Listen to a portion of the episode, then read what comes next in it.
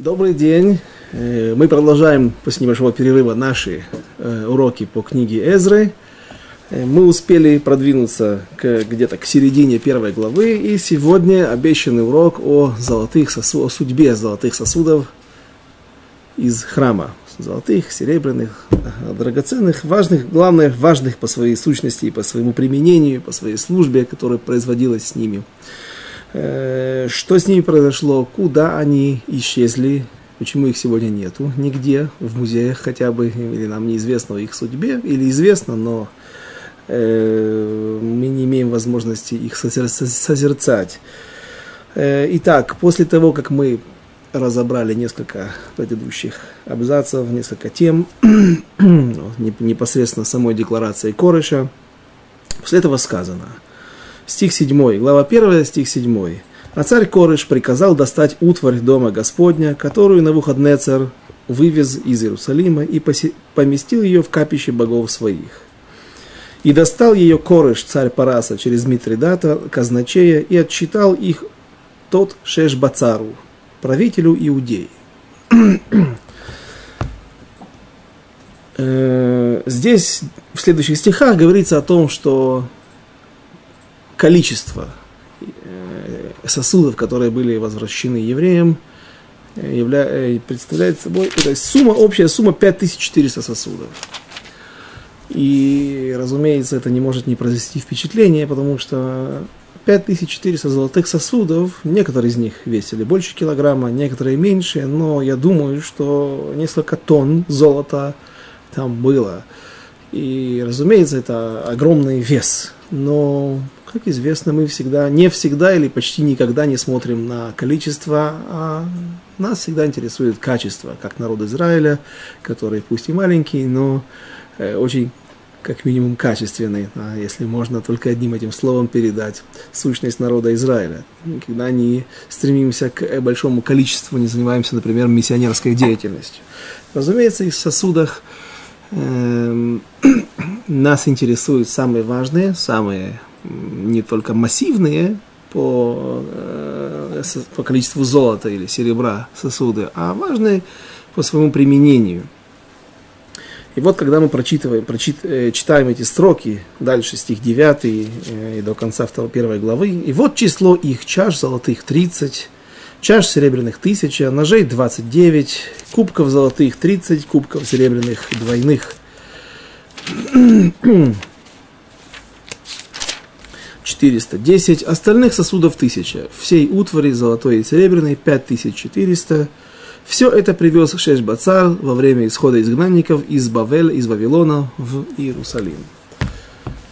И, как я уже сказал, мы обнаруживаем, что пусть сосудов много, но среди них самые массивные, самые даже ну, важные – которые, которые, которые перечислили по именам, это какие-то кубки. Э, на иврите там упоминается слово агарталь. Агарталь сегодня в современном иврите слово это употребляется в смысле эм, цветочного горшка или вазы. А на самом деле наши комментаторы утверждают, что объясняют, что слово агарталь происходит от эм, из нескольких слов. Э, аббревиатура, рашей вот э, Огер дам тале. Сосуд, который собирает, а лагор это э, собирать в какой-то чулан, в каком-то а, магар мейда сегодня, хранилище данных. Хомяк называется агор. Почему? Потому что он любит за щеки набивать какие-то семечки, какие-то э, семена и еду, которую он находит. Э, то есть сосуд, который принимает в себя кровь тале. Огер – принимающий в себя или собирающий в себе дам, э, кровь тале. Тале это ягненок. И, как известно, одно из, одним из служений священников, коинов в храме э, было принятие крови из горла, откуда вытекала кровь э, у зарезанного, зашхитованного животного. И потом коины должны были перенести э, этот э, кубок, как здесь сказано, агарталь, и вылить эту кровь у, у основания жертвенника в определенном отведенном для этого месте. Э, важно, чтобы кровь не застывала, не, Поэтому сосуд этот был, с, не имел дна, не, имел, не было возможности его поставить. Знаете, как на Кавказе дают, когда пить, дают рог. Почему? Не потому что нет у них серебряных, золотых или стеклянных стаканов, потому что они хотят, чтобы ты выпил до дна. Если ты поставишь урок, он обязательно выльется. Поэтому, и чтобы коины не зазевались, и не там не, не, вдруг э, отвлеклись на какой и поставили этот горшок, этот кубок с, с кровью принятое, и ушли куда-то, отлучились на какое-то время. А в это время кровь начнет сворачиваться, и это будет нарушение. Вот это вот самые важные сосуды. Михлафим, махлафим – это ножи, как здесь было сказано, ножи для шхиты, и какие-то еще сосуды, и а все остальное второстепенное. Вопрос возникает, а где самые массивные, самые важные сосуды э, утварь золотого храма? Где жертвенник, э, золотой жертвенник, который находился внутри храма в Хейхале и на котором вос, э, совершали воскурение? Где шульхан паним для лехем паним был стол э, э, величиной со стол. На самом деле это было еще сооружение, над ним сверху были формы, в котором находились э, выпеченный хлеб, лехем паним, паним, это пан, это нюанс, сторона или лицо, а паним это несколько лиц, два лица как минимум. Этот хлеб у него имел, запекался в такой форме, что у него был, с двух сторон была корочка, поэтому его называли лехем паним где этот шульхан, где минура, разумеется, огромный светильник, и где самое важное, то, что находилось в, святая святых, ковчег завета со скрижалями завета и с многими еще элементами, не элементами, а некоторыми еще вещами, которые там находились э, с древних времен. Об этом мы сегодня поговорим. Всего этого нету. Разумеется, возникает вопрос, куда делись сосуды, кто их кто-то знает, где они находятся, и мы сегодня займемся небольшим исследованием, которое будет напоминать нам немножко детективное исследование с э, различными неподтвержденными источниками, но очень интересными. И э, начнем с Золотого ковчега. И да, тут у меня записан этот интересный момент, на который я больше, э, это будет, будет похоже на вопрос, который я задам, который у меня возник, и э, ответ я пока не нашел на эту тему. Дело в том, что в трактате Шаббат, или может быть даже и в трактате Мегила, есть расчет э, того, пира, который устроил на третий год своего царствования царь Хашвирош. Мы упоминали, говорили об этом на, кажется, втором уроке из нашей сидры, из нашего нашей серии уроков по книге Эзры, что царь Хашвирош также ошибся в расчете 70 лет, которые следов... о которых говорил пророк э, Ирбияу, пророк Хискель. И э, его расчет закончился, то есть эти 70 лет, они закончились в момент, э, как раз когда он сидел на престоле, и уже был третий год.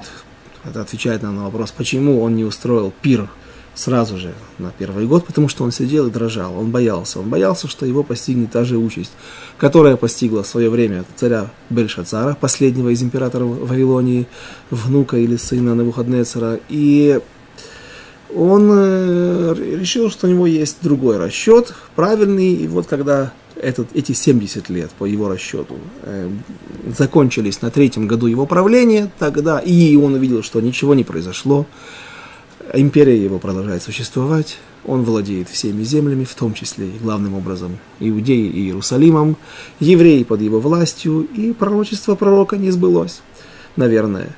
Поэтому он вытащил золотые сосуды храма, сам он был надет в одежды коинов, э, отсюда говорят, э, не знаю, шутка это или нет, как говорят, ворт на Пурим, что отсюда и обычаи переодеваться, потому что Ахашвирош сидел переодетый в, в, в чужие одежды, в одежды первосвященников, у Вашти стала сама не, не, ну, не совсем собой, у нее хвост вырос. Эм, Мордыхая надели в царский плащ, в царские, в царские одежды. И теперь, э, мы знаем, говорят наши мудрецы, так следует из источников, что пир этот продолжался в течение 180 дней. немножко выглядит ненормально. Какой бы карнавал длинный не был, но столько, откуда же есть силы у людей пирствовать столько, пиршествовать столько времени. Э, и расчет, я его не помню точно, не смог, не успел найти э, перед, э, перед уроком, но расчет там был такой, что значит, он показывал всего 5400 сосудов, и это показывал несколько коллекций в день, а минимальная коллекция это, в общем, там получалось это около 30 сосудов каждый день, если я не ошибаюсь. И, разумеется, если разбить 5400 на 180 дней, там получается, что около 30 сосудов ежедневно он показывал. То есть такие, выставлялись какие-то отдельные коллекции различных сосудов. А сегодня, кто бывает в музеях, так э, знает такие маленькие украшения. Э, вот сейчас э, между Россией Украиной идет война за коллекцию скифского золота, которая была э, вообще-то родина его была в Крыму, музей, но во время отделения Крыма коллекция эта была выставлена где-то за границей.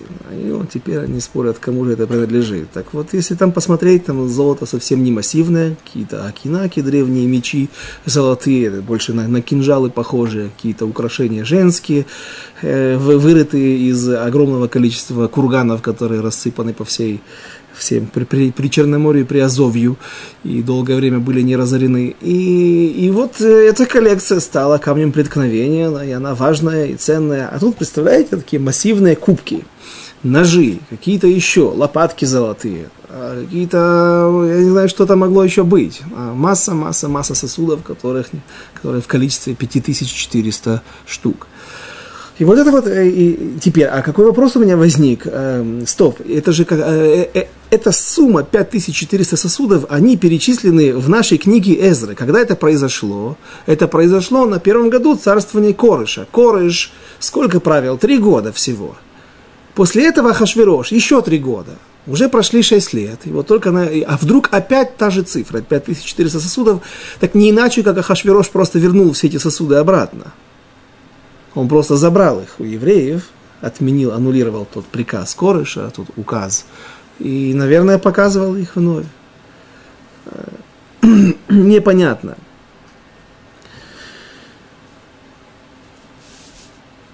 Итак, начнем с самого важного, с э, Ковчега Завета украли, а, отняли его, попал ли он в руки вавилонян, каздимцев древних, забрал ли его на Навуходнецер, отвез в Вавилон или нет.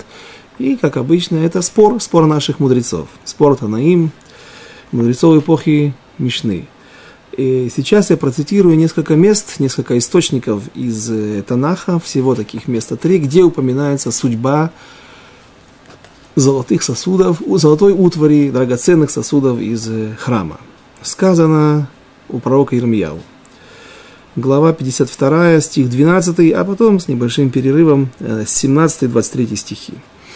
В пятый месяц, в десятый день месяца, это был девятнадцатый год царствования царя Навуходнецаря, царя Бавельского, пришел в Иерусалим Навузарадан, начальник телохранителей, что состоял на службе у царя Бавельского. И теперь 17 стих. А медные столбы, что у дома Господня, были Яхин и Боаз, два огромных столба высотой 18 локтей, то есть приблизительно 9 метров. Огромные массивные столбы, которые э, светились очень красиво, то есть медь была какая-то особенная, она не окислялась. Они стояли на входе в Эйхаль, и вот их тоже утащили такое количество меди, десятки тонн, наверное, не так было просто достать, э, добыть в древние времена и медные столбы, что у дома Господня, и подставки, и море медное. Была миква, в которой окунались коины, огромный бассейн, на который стоял на 12 быках медных. И внутри была вода, но вода это была не, э, э, она ее не заливали туда искусственным образом, и она не попадала туда с небес от дождей. Э, внизу было подведен, был подведен источник, то есть это была настоящая миква, естественная, природная. Все это изломали каздимцы, и всю медь их унесли в Бавель. Вавилон. И котлы, и лопатки, и ножи, и крапильные чаши, и ложки, и всю медную утварь, которая употреблялась при служении, они забрали. И блюда, и совки, и крапи... вновь крапильные чаши, и котлы, и светильники, и ложки, и кружки, как золотые, так и серебряные, забрал начальник телохранителей. В обоих столбах одно море и двенадцати медных быках, что были возле подставок, которых сделал царь Шломо для дома Господня. Во всех этих вещах меди было неведомо сколько по весу, а столбы эти были каждой высотой 18 локтей, и шнурок в 12 локтей охватывал его. То есть диаметр, как, а, шнурок 12 локтей, нужно будет рассчитать, какой был радиус у них. Можно рассчитать, если мы знаем окружность. А стены его внутри пустого были толщиной в четыре пальца, и венец на нем медный, а высота одного венца пять локтей, и на венце вокруг решетки с гранатами, и все это из меди. И это же самое на другом столбе с гранатами. И было снаружи 96 э, гранатов, а всех гранатов на решетке кругом было 100. Вот, пожалуйста, первое упоминание от пророка Ирмияу о судьбе золотой, серебряной и даже медной утвари, просто медных элементов, некоторые столбы даже нельзя назвать какими-то сосудами, а просто были сооружения, э, что с ними произошло, все изломали и отвезли в Вавилон, а там и, наверное, переплавили. Вновь не упот... нигде мы не видим упоминания миноры, ковчега завета, жертвенника золотого и золотого стола. Упоминание второе находится в книге Диврей Ямим, последней книге, замыкающей свод э, с Писаний и всего Танаха. Диврей Ямим, вторая часть, 36 глава, стихи 5 и 7. 25 лет было Еоякиму, когда он воцарился и царствовал он в Иерусалиме 11 лет. И поступал он дурно в очах Господа Бога своего. Против него поднялся на выходные царь царь Бавеля, и, и оковал его оковами, чтобы отвести его в Вавилон. И часть сосудов дома Господня перенес на выходные царь в Вавилон и поместил их во дворце своем в Вавилоне. То есть, что мы видим? Что еще до э, тех событий, которые описаны в книге Ермияу, произошло какое-то частичное, част, произошел частичный вывоз драгоценностей из храма Вавилон. И там же сказано в стихах 9 10 Восьми лет Йояхин, когда он стал царем, и царствовал он в Иерусалиме три месяца и десять дней, и поступал он дурно в очах Господа по прошествии, э, э, по прошествии года послал на выходные царь людей и доставили его в Бавель вместе с драгоценными сосудами дома Господня, и он воцарил Циткияу, брата его, над Иудеей и Иерусалимом. Опять, еще одна э, ходка, еще один процесс вывоза драгоценных вещей из храма, но, как мы видим, вновь самое важное об этом не, не говорится. Где наши сосуды? Куда они исчезли? Упоминание третье. В книге Даниэля. «И передал Господь в руки его Яакима, царя иудейского, и часть утвари храма Божьего, и отправил их тот в страну Шинар, Шинар – это страна Вавилона, в дом богов своих, а утварь отправил в сокровищницу богов своих. То есть мы знаем, что было отправлено, мы знаем, что было несколько этапов, мы знаем, мы видим, что это было распределено по... Это была, часть находилась, в, украшала дворец самого Навуходнецера, часть была отправлена на капище их богов, а часть была отправлена в сокровищницу, то есть в закрома родины, и там это пропало. Куда все это делать, где это все находится?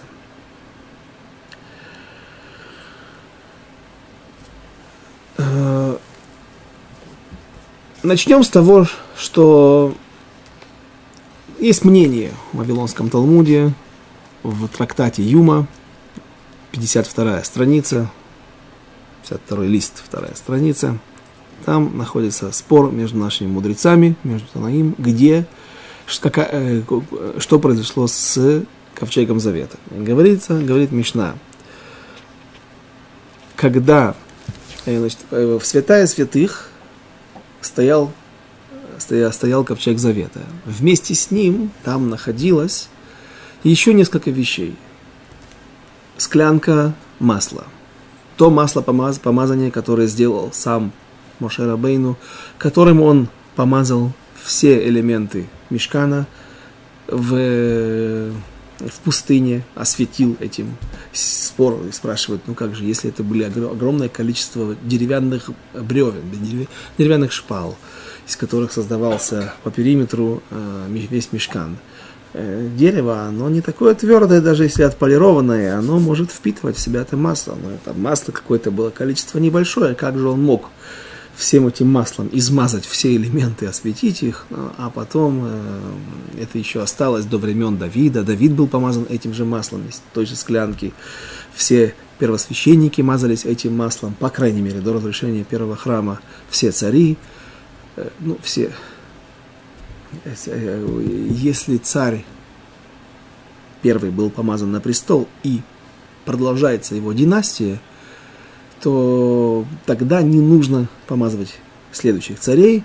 А почему царь Соломон был также помазан на престол, как и царь Давид? Ведь Давид же его отец был помазан. Потому что там был все-таки спор, была, была попытка переворота. Один из сыновей Давида от другой жены, он попытался создать переворот совершить переворот, и чтобы вот людям показать, как бы сделать э, э, его, помаз... его э, инаугурацию на, на царский престол более существенной, со всеми элементами необходимыми, что происходит на постоянном ручье, который не пересыхает, как бы несущие воды, э, ручей несущий всегда воды, он как бы должен олицетворять и указывать на то, что династия это никогда не прервется, она будет вечной, это царский род. Э, должны помазать из рога. То есть это масло хранилось в роге. Э, должен быть весь Сангедрин, 71 человек.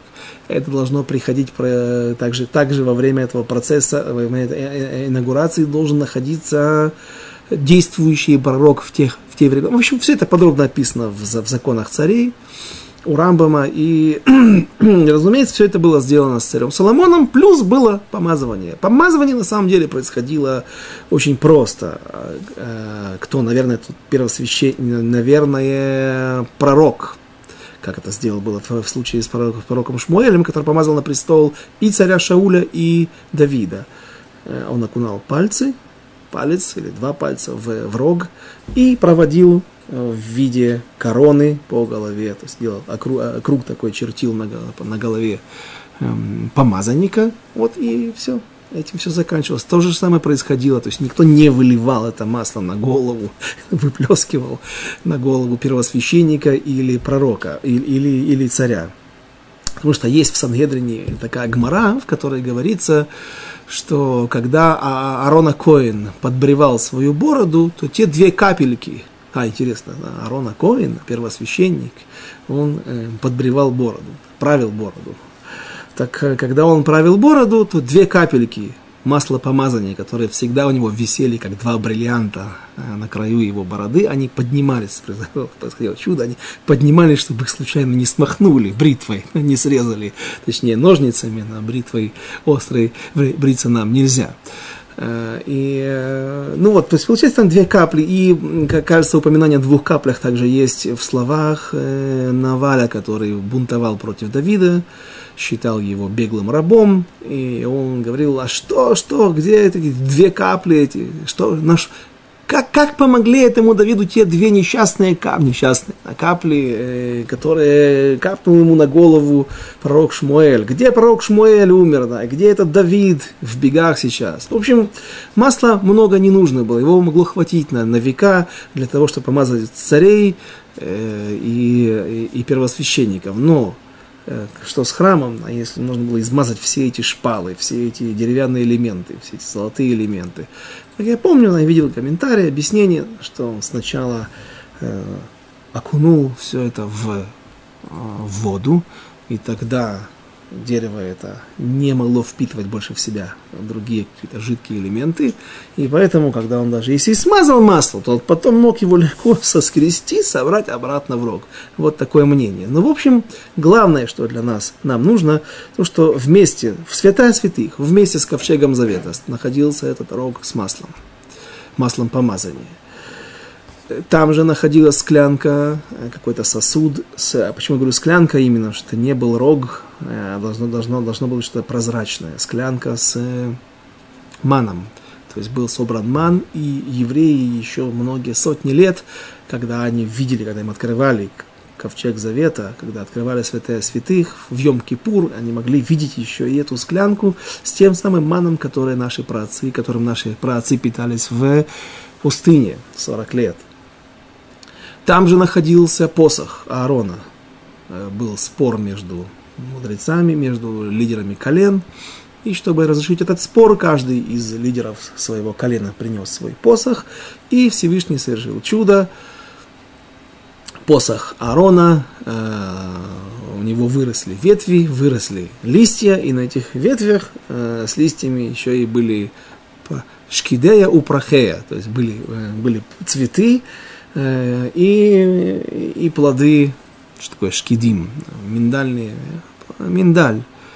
И вот это все не засыхало, не высыхало, так они и были в живом виде. Это тоже в память об этом великом чуде, как Всевышний выбрал Аарона перед всеми другими лидерами других колен. Оно стояло там же, в э, святая святых. И еще э, говорится, что туда же был поставлен ящик с золотыми жертвоприношениями от филистимлян, потому что в э, начале первой книги, э, книги Шмуэля описан тот случай, когда ковчег Завета таки да попал, и, по-видимому, по мнению большинства наших мудрецов, это был единственный случай в истории, когда ковчег Завета попал в руки не евреев, и после того, как он там пробыл 7 месяцев, как написано в стихах, но есть и мнение, что он там пробыл целый год, потому что там кое-какие расчеты не совпадают. И вынуждены мудрецы сказать, что объяснить. Это можете найти на уроках, на, на, на моих уроках на э, пророк, книгу пророка Шмуэля. И, в общем, после этого времени, когда Ковчег Завета нанес страшный урон, поражение, болезни, эпидемии, э, экономический урон, прежде всего э, люди гибли, в земле филистимлян. Э, после этого филистимляне решили, что это действительно не случай. Ну, эпидемии случаются везде, иногда. Вот и с нами сейчас случилось. Ну, в общем, там все это подробно описано и рассказано. И после этого они решают больше не испытывать судьбу, не э, дожидаться, пока вся земля филистимлян будет уничтожена, опустошена от людей и от скота, и от всего там. Крысы нападали золотые, крысы, золотые крысы, которые они сделали, как грехоочистительные, как э, грехоочистительные жертвы, что ли, если можно так назвать. Они сложили все это в, в, в этот ящик, и, потому что крысы нападали и уничтожали их э, поля, их посевы, а также кусали их за разные не очень приятные места. И э, все, этот, э, все это было также поставлено в этот ящик с золотыми грехоочистительными жертвами филистимлян, тоже какой-то массивный ящик с большим количеством золотых жертв, золотых мышей и тхорим, да, геморроев. Я не знаю, как они изображали золотые геморрой, да, но так там сказано. Потому что это тоже одна из эпидемий, которые, болезней, которые, которыми их наказывал Всевышний. Все это стояло там, в святая святых потому что пусть это в более поздний период, я имею в виду ящик филистимлян золотой, но все-таки это тоже является указанием на то великое чудо, которое связано именно с ковчегом, имеет отношение только к ковчегу завета, потому что они поставили на телегу, запряженную коровами дойными, э, которые не, не должны были по, по природе своей идти, потому что у них есть телята дома, и они пошли все равно, пошли э, в землю до Бейчемиша, в ближайшее еврейское поселение, в Святую Землю вернулись и отвезли ковчег Завета с вот этим ящиком. Так вот, говорится там, в трактате Юма, что когда царь Йошияу спрятал ковчег Завета в недрах храмовой горы, тогда вместе с этим ковчегом Завета были спрятаны все остальные вещи, которые там находились рог с маслом, помазание, ковче, э, склянка с маном, посох Аарона Имшкидея Упрахея с, с цветками и с плодами, и ящик с золотыми приношениями от филистимлян. А значит, что мы видим? Что царь Йошияу спрятал ковчег завета в недрах храмовой горы. Что побудило царя Йошияу сделать, э, совершить такой поступок?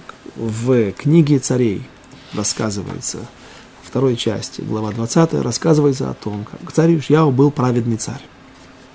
И вот он, и вдруг ему сообщает, Хилькияу, первосвященник, Хилькияу Акоин, сообщает ему о том, что найден свиток Торы.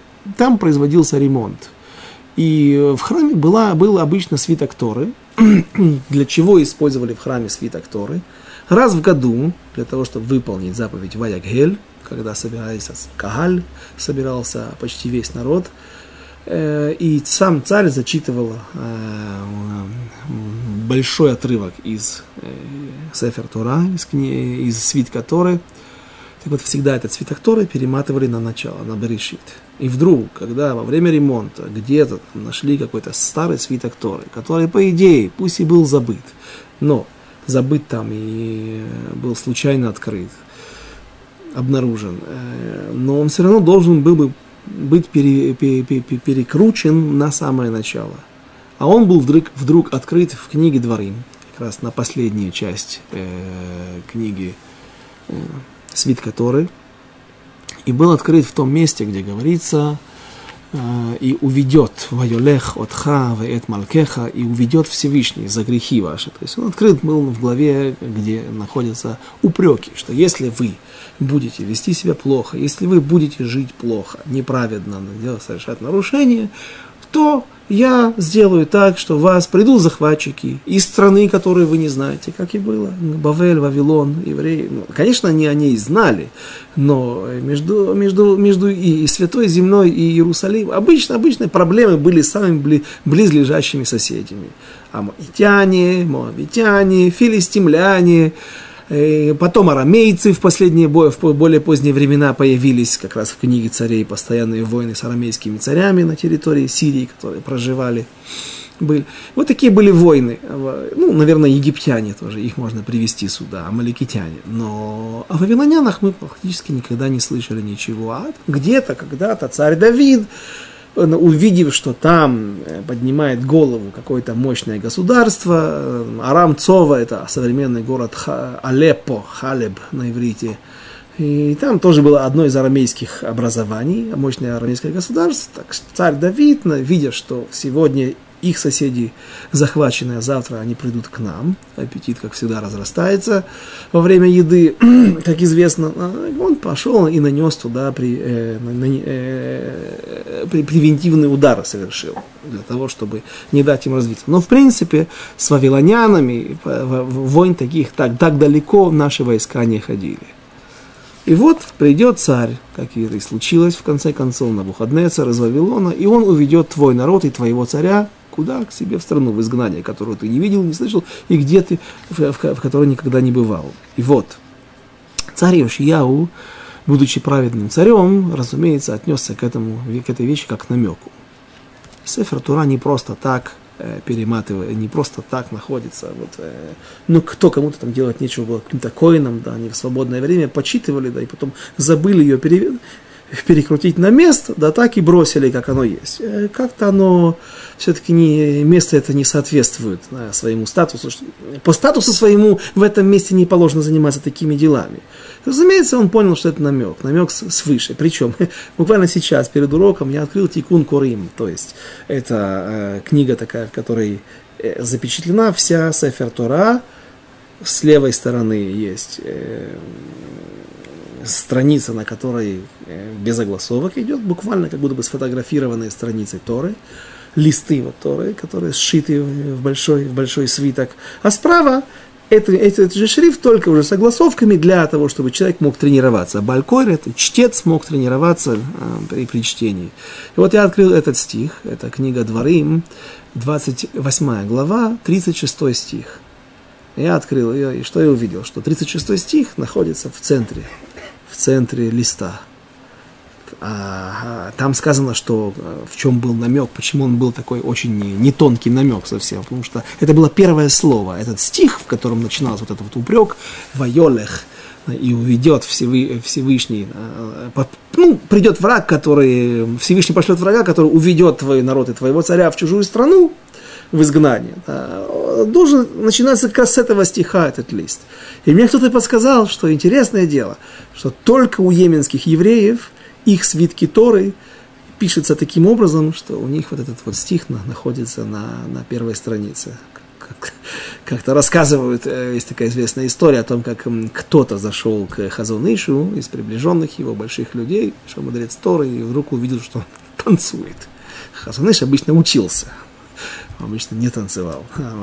Что, почему он танцевал? Ну, потому что он танцевал со свитком Торы в руках, и он сказал, что пришла очередная группа йеменских евреев через Саудовскую Аравию, через огромные эти пустыни, смогла перебраться, добраться до Святой Земли, и э, они принесли с собой свиток Торы. Я проверил его, прочитал основные какие-то, ну, Хазуныш знал все, он мог сверить, все совпадает все совпадает, то же самое. Да, то есть люди, которые жили на краю земли, на краю Аравийского полуострова, в Йемене, в отрыве от многих, э, от, от, от европейской цивилизации, точно ну, на большом расстоянии. Да, и вот, э, тем не менее, да, одно из доказательств. Да. Ему не нужны были доказательства, он в это и так верил, но было приятно. Вы видите еще вот такой свиток Торы. Так вот о нем говорят, что как раз вот этот вот, э, только, только, только у йеменских евреев э, с этого стиха книга Дворим, 28 глава, 36 стих, начинается, с этого стиха начинается лист.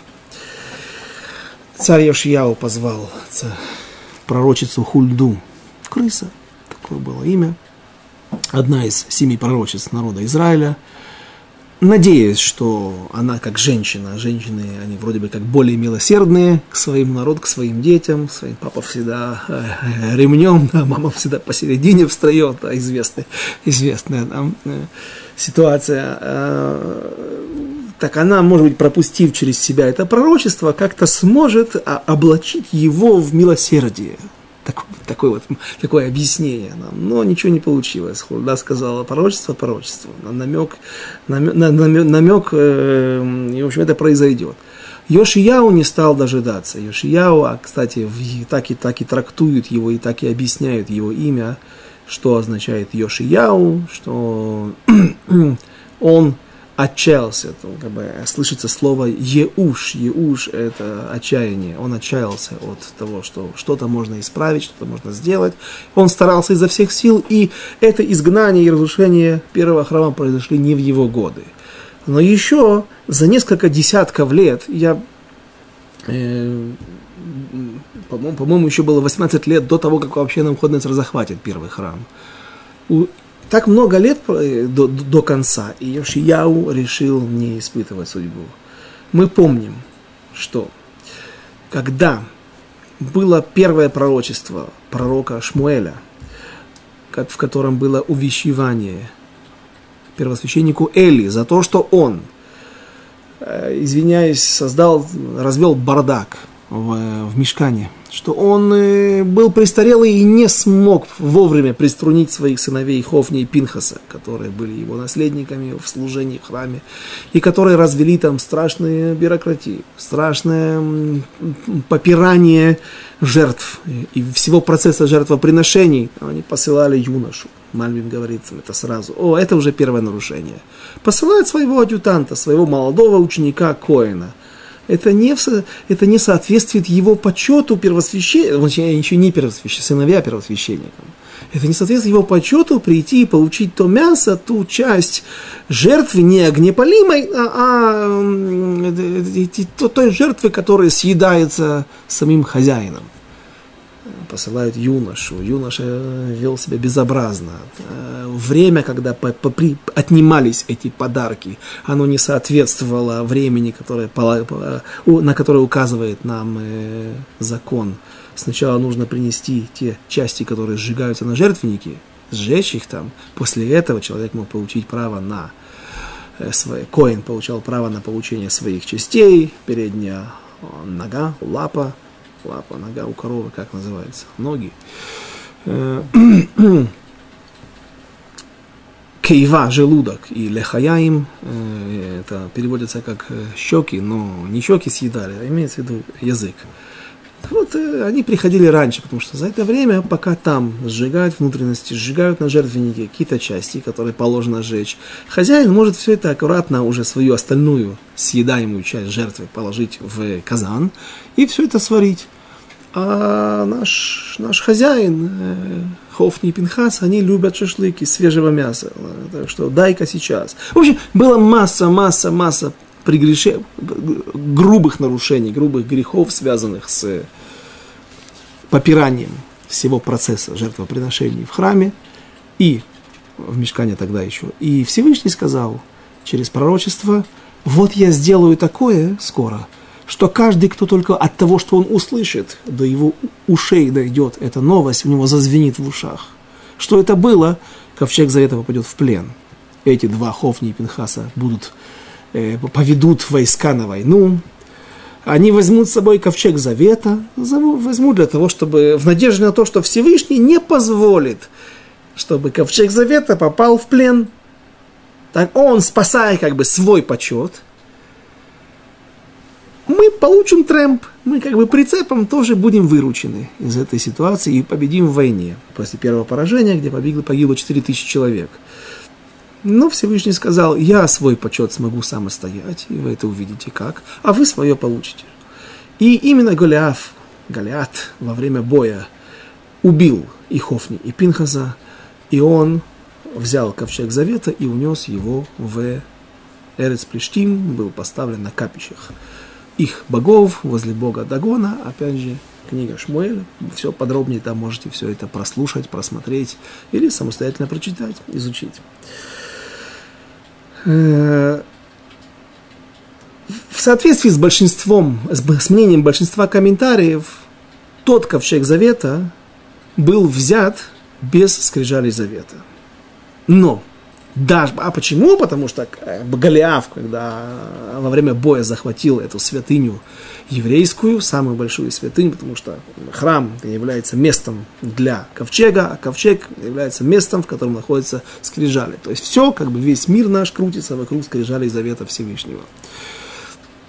И когда он открыл крыш, поднял капорет, э, золотую крышку с, э, киру, с крувим, и вытащил оттуда скрижали завета, в этот момент к нему под, подскочил отважный еврей из колена Беньямина, будущий царь, царь Шауль, и выхватил эти скрижали завета и унес их в святую землю. То есть ковчег завета находился в земле филистимлян без скрижали завета. И тем не менее, называет пророк эти слова, э, э, тот случай, он говорит, что настолько был беспрецедентный случай, настолько страшный случай, что у каждого, кто услышал об этом, ему, как, ему становилось худо. Он как бы терял дар слуха, у него звенело в голове от этого. Царь Йошияу сказал, допустить такое еще один раз, я, я, я не в состоянии. Это нужно было обладать э, некой дерзостью и смелостью. Потому что храм при, при, при, при всей его оставшейся жизни еще служил работал, функционировал. И еще долго после него, и еще даже 16, 18 лет после, после захвата, после потери Иудеи, своей независимости от под Навуходнецером, храм продолжал функционировать, приносили жертвы. Но ковчега завета там не было. Почему? Потому что Юшьяу его спрятал. Он сказал допустить еще в недрах земли, в недрах храмовой горы, сказав, что допустить такое еще раз я не могу. Куда его спрятали? Очень интересный вопрос, и есть интересный ответ на это. В. В книге Диврея Амин есть такой стих, в котором говорится так. И сказал левитам, наставникам всех израильтян, странно, левиты не наставники всех израильтян. Левиты служители Бога, левиты служители храма, но не наставники израильтян. Левитам, освященным Господу из всего Израиля, левитам, освященным Господу, поставьте ковчег святой в доме, который построил Шломо, сын Давида, царь Израиля. Незачем вам носить его на плечах, Теперь служите Господу Богу вашему и народу его Израилю. Халевиим ха мевоним, невиним, мевиним, мевоним, есть э, разница в правописании, не в правописании, а в написании, то есть буква ВАВ там выпадает, по одному мнению нужно так читать, пишется одно, читается другое. Э, о чем говорит этот стих? Почему взяты были левиты? Какие-то особенные, а мы виним, наставники, особо избранные. Так вот, Равхайм Каневский, наш, один из величайших мудрецов Торы нашего, нашего времени, он э, в своей книге Тайма Декра объясняет этот стих таким образом, что здесь рассказывается о том, как царь Йошияу отобрал специальную группу левитов, и левиты это были не просто левиты, которые, кошерные левиты, которые могут служить в храме, выполнять свою роль, песнопение, игры на, на игре на музыкальных инструментах, и э, открывали ворота также. Была масса-масса э, должностей левитских. А были от, отобраны люди, которые являются большими мудрецами Торы. Большой мудрец Торы – это не просто человек, набитый файлами. Голова, которая набита файлами с, с, с, с количеством, с количеством каких-то уроков. И, э, левит, э, мудрец Торы – это человек, который изменил себя. Тора стала его сущностью. И, разумеется, вместе с сознаниями и человек меняется. Что меняется в нем? Наверное, меняется очень многое, но в том числе и ответственность. Человек понимает, например, что такое ковчег завета. Лучше понимает, чем мы.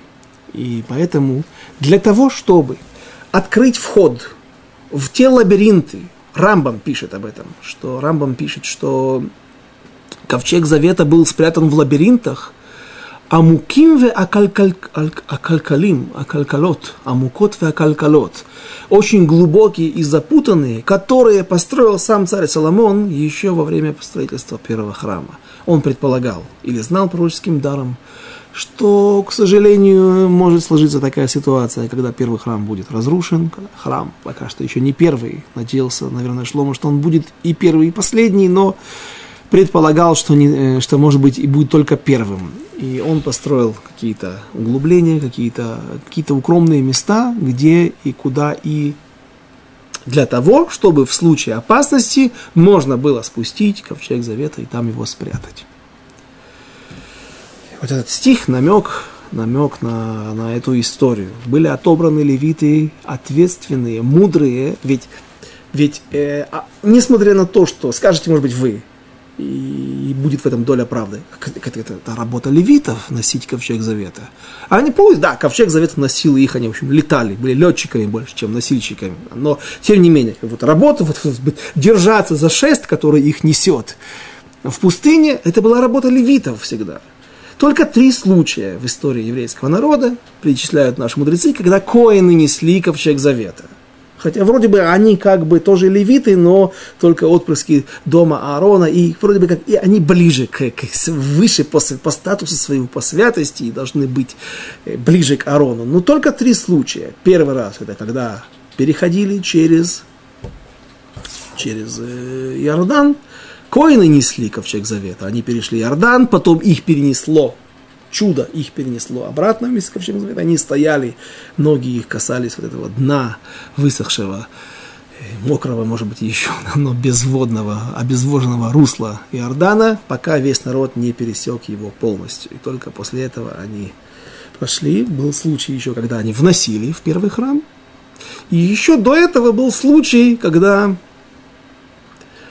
Давид уходил в изгнание от своего отца э, сына Авшалома, во время бунта Авшалома, он уходил в Заордание, и вот вдруг где-то там, когда он подходил к Масличной горе, поднимался на нее, вдруг подходит группа коинов, которые несут ковчег завета. И Давид, пусть он с тобой тоже уйдет. Ведь не было еще храма. Был отдельно построенный кедровый какой-то дом, дворец для места, где, где находился ковчег завета, но самого храма не было, святая святых еще не было.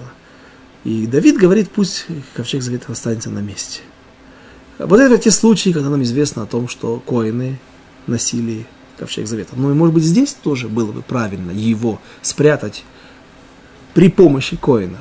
Говорит Рахам Каневский, тут не было важно нам коины или левиты. Просто были такие мудрецы Торы, левиты, которые в этом случае были предпочтительнее, чем коины. В чем? Чем? Тем, что они более ответственные. Это такая группа спецназа левитская, которая могла хранить тайны, которую даже под, под, под, под, под страхом пыток, просто под пытками, не под страхом, а под непосредственно пытками, могли бы выдержать это. Что дает силы нам? Я не знаю, не приходилось, да, слава Богу. Но что дает человеку силы выдержать, вынести вот такое испытание, когда человека пытают? Наверное, наверное, не просто то, что у него просто... Ну, он более, более закаленный, у него более... Э, э руки, руки, руки его могут... Не так подвержены боли.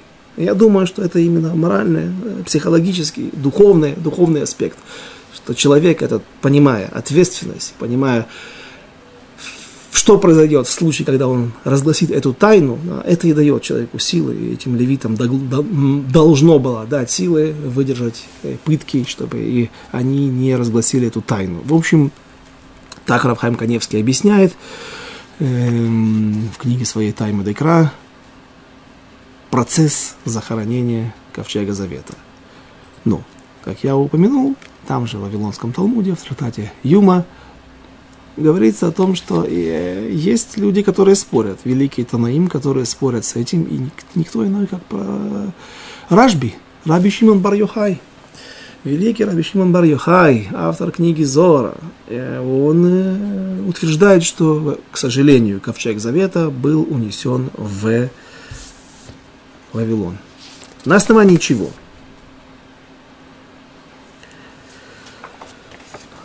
слова, которые сказаны в книге царей, один из отрывков, который мы в котором говорилось о том, что э,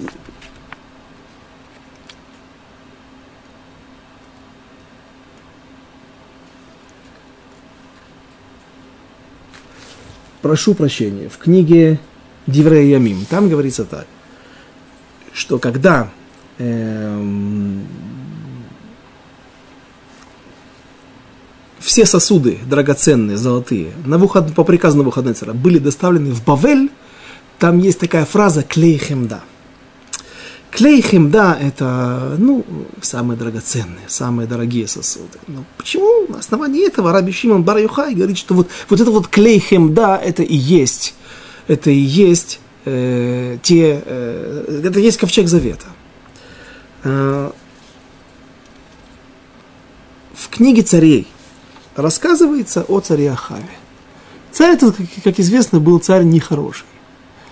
Но при этом он правил 22 года. 22 года – это достаточно много. И спрашивают наши мудрецы, а в заслугу чего царь Ахав столько восседал на престоле? И отвечают наши мудрецы, в заслугу того, что он готов пойти был на самопожертвование – пожертвовать самым дорогим, что есть у человека, своей, одним из самых дорогих, что есть у человека, своей жизнью, ради Торы. Пусть он был нечестивец, пусть он был женат на царице финикийского царя Изабели, и, прошу, Из, Изевель, и пусть он совершил массу преступлений. Но вот интересный момент, когда пришел к нему царь из Сирии, один из арамейских царей, как раз то книге царей и начинается вот это вот противостояние между э, Израилем и арамейцами на севере. И он, этот царь, требует выкупа. Как известно, многие войны заканчивались, если были очень умные старейшины какого-то города осажденного. Как правило, выносили какую-нибудь шкатулочку или какой-нибудь ящичек или сундучок с золотом, с драгоценными приношениями. Ну, вам хватит, может быть? Да, так, э, так, может, не будем воевать, откупимся этим. На этом. Так и сделал царь. Ахав. царь э, сирийский, арамейский, да, увидел, что Эсек Олехтов, все хорошо, идет все хорошо и гладко. И вдруг э, по тому же принципу, что аппетит приходит во время еды, это может, э, может еще дальше что-нибудь потребуем. И вот он говорит такую фразу, такой, такой стих, первый, книга царей, первая часть, 20 глава, 6 стих. Поэтому завтра, в эту пору, я пошлю к тебе рабов моих, и они обыщут дом твой и дома рабов твоих, и возьмут они в руки свои все, что дорого глазам твоим, и унесут. Золото, серебро, он там, там и рабов они взяли еврейских. Что, что такое все, что дорого глазам твоим? На иврите там написано «Коль махмад эйнеха». Коль махмад эйней, эйнайм, эйней. Махмад айн. Опять же, то, та же клейхемда, махмад, это, э, наверное, правильный, правильный перевод «все вожделенное», «все самое сокровенное». Говорят наши мудрецы, пытаться просто э, расшифровать смысл сказанных слов все в этом стихе. И говорят, самое вожделенное, самое сокровенное – это Тора. Помню, что я так и не нашел нормального объяснения, каким образом он мог потребовать отдать всю Тору. Можно сказать просто, вытащить все свитки Торы из всех синагог, из всех равнокодиш. Ну, э, если бы он этим удовлетворился бы, наверное, было бы достаточно, а другие можно написать. Непонятно. Непонятно, как он потребовал. Пусть оставим такое объяснение. Все свитки Торы, все книги, где написано Тора – а я хочу получить это все в мои владения. Есть мнения, которые говорят, что всех мудрецов Тора отдай мне. Они будут моими пленниками. Они являются носителями Торы, и это и есть живая Тора. И вот Ахав, нечестивец, величайший, один из величайших. И вдруг он обращается, собирает совет вокруг себя. И он говорит, вы посмотрите на этого наглеца. Он попросил у меня золото, я ему отдал. Он попросил у меня дорогие вещи, я ему отдал. Он моих детей попросил, моих сыновей попросил, я ему отдал в рабы. И этому наглецу мало. Он требует еще. Он требует Тору. Скажите мне, пожалуйста, я думаю, там же такие же праведники были, как и он, вокруг сидели. Она что, моя это Тора? Тора принадлежит народу, Тора принадлежит Всевышнему. Что мудрецы Торы, они, я, я, властен ими, ими распоряжаться? Не согласен. А, а, а у тебя плохое э, военное положение. Армия не, не модернизирована, не прошла модернизацию. Не идет дело. Ты же знаешь, что у тебя и э, количество войск такого ты не можешь выставить против, против царя Сирии. Ты что, ты, то есть ты хочешь сказать, что мы пойдем на, на смерть? Мы пойдем и умрем? Говорит Ахав, пойдем и умрем. Ну, Всевышний на небесах. О, вот, вот так, вот так бы все, наверное. И говорит, ну я тебе сделаю чудо. Хорошо, я сделаю тебе чудо. И Ахав пошел на войну и победил этого, этого царя. И говорят наши мудрецы, за то, что он готов был отдать свою жизнь, пожертвовать дорогим для него, для любого человека. И ради Торы, которая написана 22 буквами алфавита ивритского. Всевышний дал ему возможность сидеть на престоле 22 года. Как известно, есть важное выражение наших мудрецов, важное правило, что Всевышний никогда не умаляет прав и заслуг никого, даже больших нечестивцев. Если что-то хорошее они сделали, то он обязательно расплатится с ними. Когда, это уже другой вопрос. В этом мире, как правило, они в будущем, но тем не менее. Вот такая история. И там слова совпадают. И в книге Девраямим, и в книге царей совпадают слова. Клей Хемда, Махмад Эйнея, самое дорогое, самое сокровенное. И это дает основание Раби Шимону бар утверждать, что Ковчег Завета все-таки попал в э, Вавилон и был унесен туда. Разумеется, нам не хочется в это верить. И, разумеется, большинство мудрецов э, считают, как то мнение другого Таны, идут по тому мнению, которое утверждает, что ковчег завета был упрятан в храмовой горе. Так устанавливает нам Аллаху, один из столпов нашей Аллахи, нашего еврейского закона, в Яд Хазака, Арамба, Ара, великий Рамбам, в четвертой главе Аллахот Бейта Бхира, Э, четвертая глава, первый, первая Аллаха, первый закон, там он говорит, буквально цитирует эту же главу, эту же Мишну, и что царь Йошияу спрятал храм, в недрах храмовой горы ковчег Завета. С этим спорят, опять же, и есть еще одна гмара, в которой говорится, возможно, это тоже дает силы Раби Шимон бар не соглашаться. Миша Ниталь Аарон с того момента, как был взят ковчег завета из святая святых, что делал Коин во время воскурения? Ведь одно из основных служений в Йом-Кипур, когда Коин заходил в святая святых с золотой лопаткой, на которой было сделано, насыпано э, воскурение, кторет, и там он поджигал его, поджигал или добавлял углей, в общем, чтобы они начинали, чтобы весь дым наполнял собою, как шхина наполняет святая святых.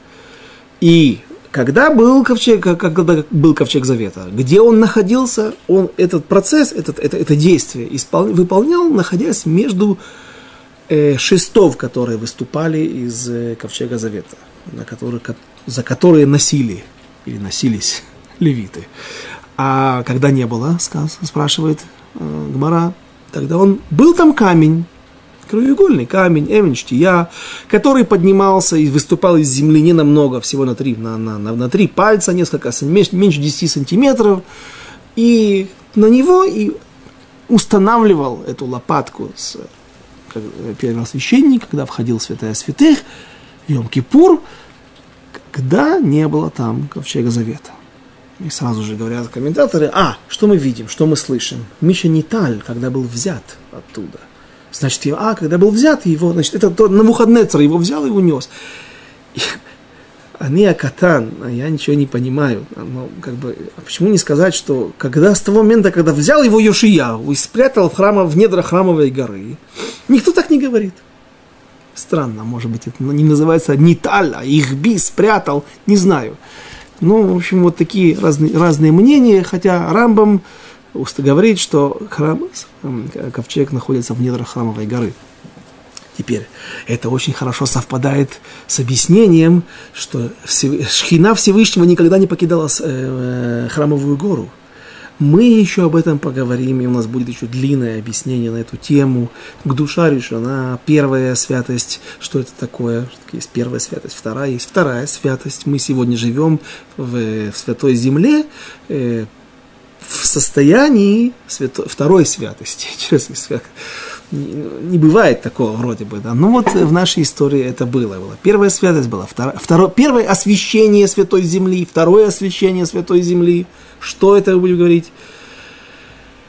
И будем говорить о том, что действительно есть источники, которые говорят, и, возможно, один из них, это просто та, сам тот факт, что, что, что, что, что в недрах храмовой игры находится ковчег завета. Так вот, эти источники, из них следует, что Шхина никогда не покидала святую гору нашу, нашу храмовую гору. И по этой причине, возможно, нам нельзя сегодня подниматься на храмовую гору, это будет в карет, по этой причине мы не можем сделать многие вещи, связанные с этим. Все это из-за того, что святость осталась там, самое важное, самое святое находится там, в недрах храмовой горы. А теперь немножко разных историй. Как я обещал, полудетективных. Э, говорится, рассказывается в Гумаре, что не помню имя одного из мудрецов Талмуда, который говорит, что он происходил из семейства коинов, которое, по его традиции семейной, он знал, что он э, происходит от семейства, которое одной из мишмерет, одной из смен, где, которые происходили, служ... смен, которые несли вахту, скажем так, не, в храме во время служения. В каком храме? Втором. И вот, одной из частью части служения, в ее завершении, были поклоны.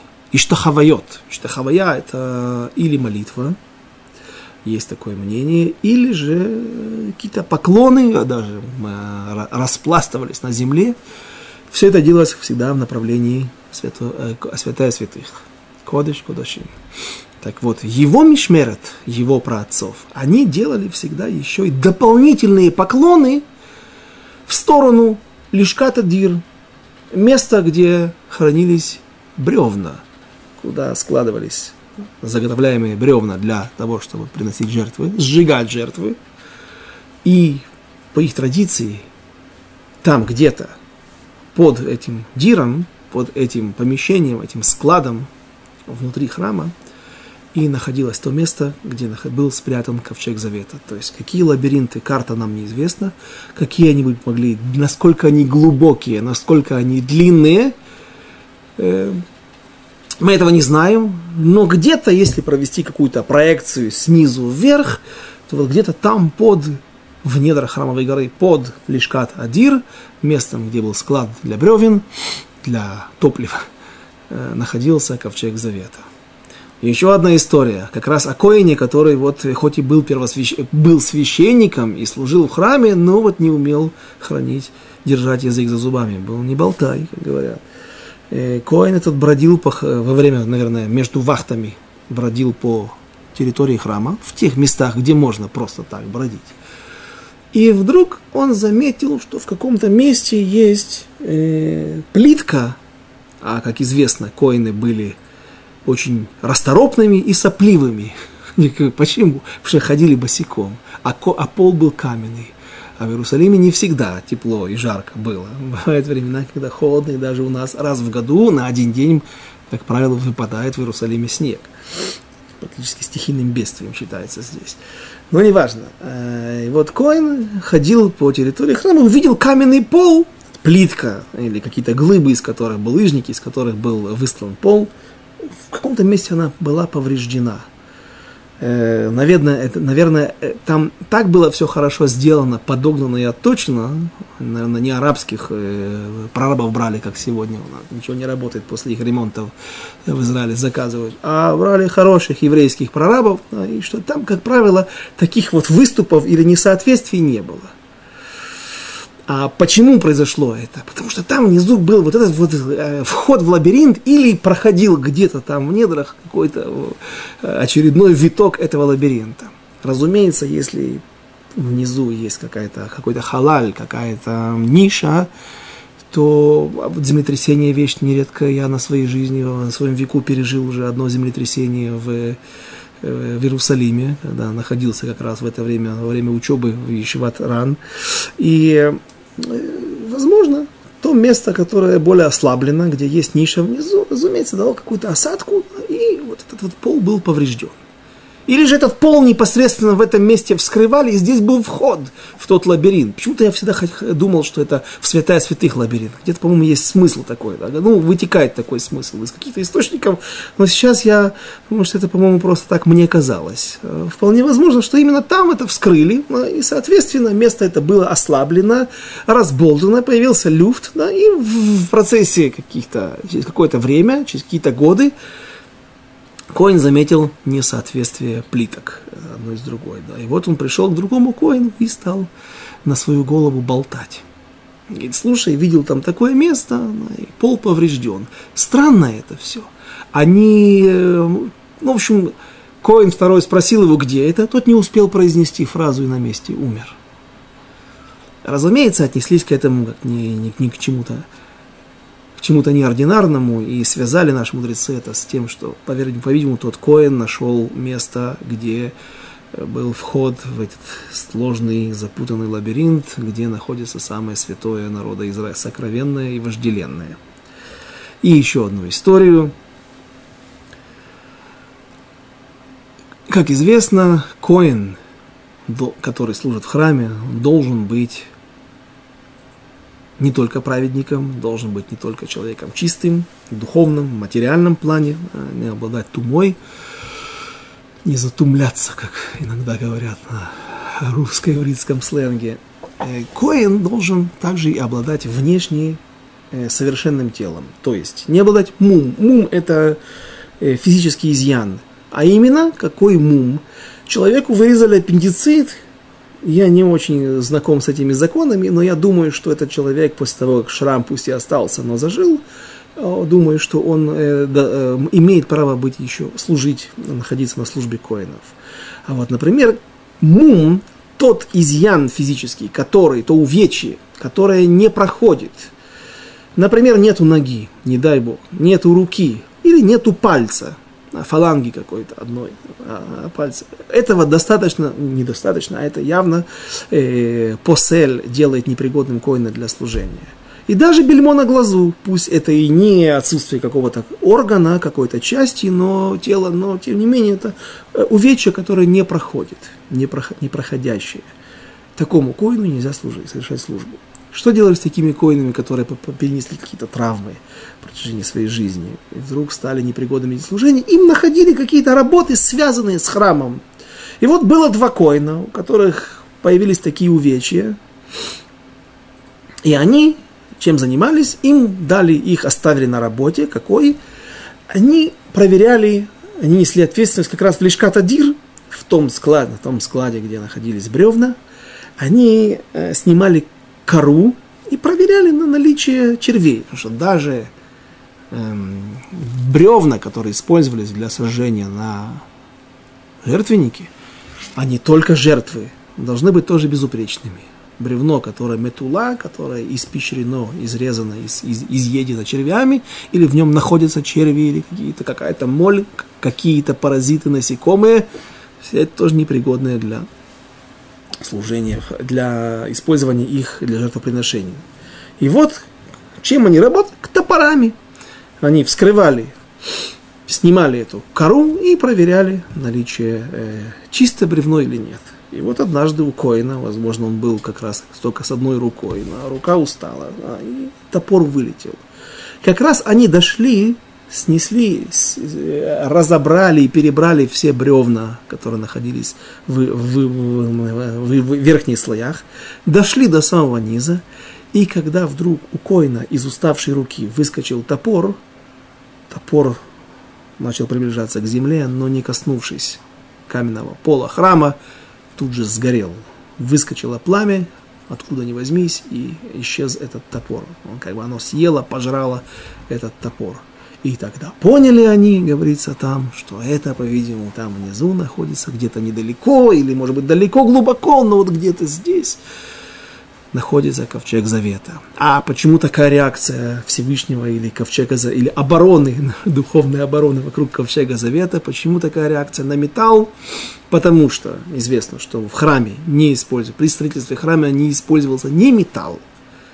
Я как-то э, давал урок на эту тему в Бнебраке, и мне, мне, меня ученики остановили, исправили, неправильно говорить, что вообще металл не использовался. Ну, во-первых, золото, серебро и, и так далее, все это было, в, ну, скажем так, это украшало храм, но это не, не используют при строительстве.